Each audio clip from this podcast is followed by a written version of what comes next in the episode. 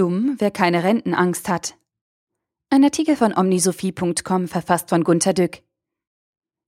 Das deutsche Rentensystem war einmal für die Ewigkeit gedacht, aber die Rahmenbedingungen ändern sich so dramatisch, dass uns langsam kalte Angst in die Knochen fahren sollte. Schauen wir zurück. Damals machten nur ein paar Prozent der Leute Abitur. Unter Abiturientenquote findet man in der Wikipedia, dass 1960 um die sieben Prozent studienberechtigt waren davon die meisten ein Studium begannen und vielleicht schätze ich so vier Prozent beendeten.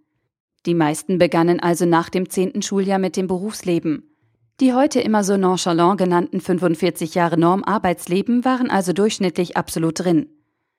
1960 war die Rentenzahlungsdauer etwa zehn Jahre, weil die Lebenserwartung deutlich niedriger war als heute. Meine Kinder, knapp über 30, können wegen ihrer höheren Lebenserwartung mit geschätzten 22 Jahren Rente rechnen surfen sie unter Rentenzahlungsdauer. Das alles macht doch Sorgen. Bald die Hälfte eines Jahrgangs studiert, diese kommt also sehr spät ins Arbeitsleben und kann also gar keine 45 Jahre voll machen. Im Gegensatz zu früher haben viele Leute Lücken im Arbeitsleben. Arbeitslosigkeit, Sabbaticals, Zeitlassen beim Wechsel der Arbeitsstelle. Immer mehr Menschen arbeiten als Selbstständige oder in Minijobs und zahlen nicht in die Rentenkasse ein. Ein Drittel derzeit. Dafür haben sie meist keine Ahnung, um wie viel härter sie das Los treffen wird. Es gibt keine Zinsen mehr, wenn sie selbst vorsorgen.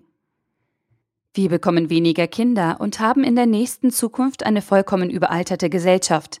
Die Quote Renteneinzahler zu Rentenbezieher war 1960 6 zu 1.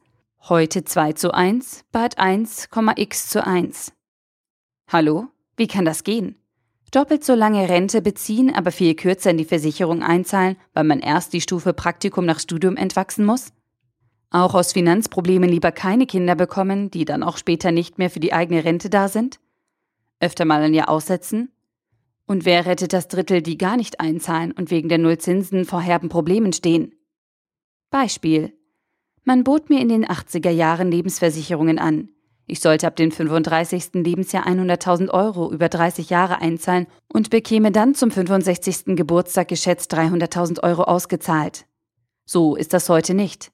Man bekommt im schlimmsten Fall real weniger zurück, weil die Zinsen bei Null liegen und die Inflation ja noch da ist. Und nun? Liebe Leute, wir stecken bis zum Hals im Mist. Auch die Enteignung aller Millionäre hilft nicht viel, weil uns das nicht über 100.000 Euro pro Rentenfall bringt. Aber man kann damit ignorant von allen Problemen ablenken und eine neue Radau-Partei damit gründen. An dieser Lage ist bitterschön auch kein Bösewicht schuld. Wir leben länger, arbeiten kürzer und leisten uns weniger Nachwuchs. Und vor allem, wir schließen die Augen vor den Folgen. Lösungen gäbe es ja. Weil wir im Mist stecken, wirken die nicht offensichtlich erfreulich. Das ist immer so, wenn man im Mist steckt und nur noch Rosskuchen helfen. Die Rentenhöhe fällt dramatisch. Die Einzahlungen in die Rente steigen dramatisch. Alle arbeiten bis 72.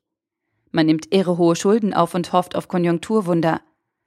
Viele verkaufen Immobilien in den Städten und besiedeln die billigen Häuser im Osten und anderswo. Ungarn kommt in Mode. Man integriert große Massen von Flüchtlingen. Was geschieht? Nichts. Also werden, wenn nichts geschieht, die Renten dramatisch absinken. Altersarmut wird zur Regel werden. Wer keine Kinder hat, wird noch chancenloser sein.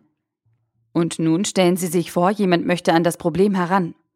Schon für eine Forderung, bis 67 zu arbeiten, wird man verprügelt und abgewählt.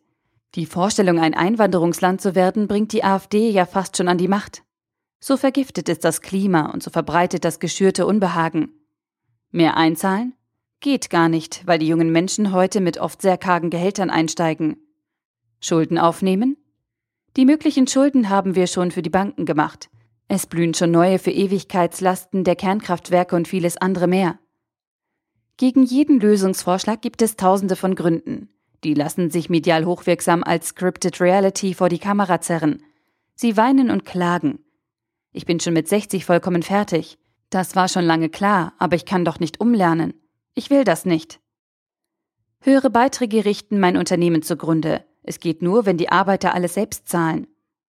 Ja, die Ausländer sollten unsere Rente bezahlen, aber sie sollten nicht hier leben. Leute mit Mindestlohn können ja nicht in die Rente einzahlen, weil das da nicht eingerechnet ist. Leute, wir selbst leben, wir arbeiten, wir entscheiden uns, Kinder zu bekommen oder nicht. Es ist unser eigenes Problem. Man kann verlangen, dass wir Lösungen finden. Wir selbst. Jetzt. Wenn wir nicht jetzt etwas tun, debattieren lauter arme Menschen im Jahr 2030, wie sie Geld zaubern könnten. Oder wir sitzen 2040 apathisch herum. Wie konnte das kommen, dass Sie in Korea so reich sind? Glauben Sie nicht?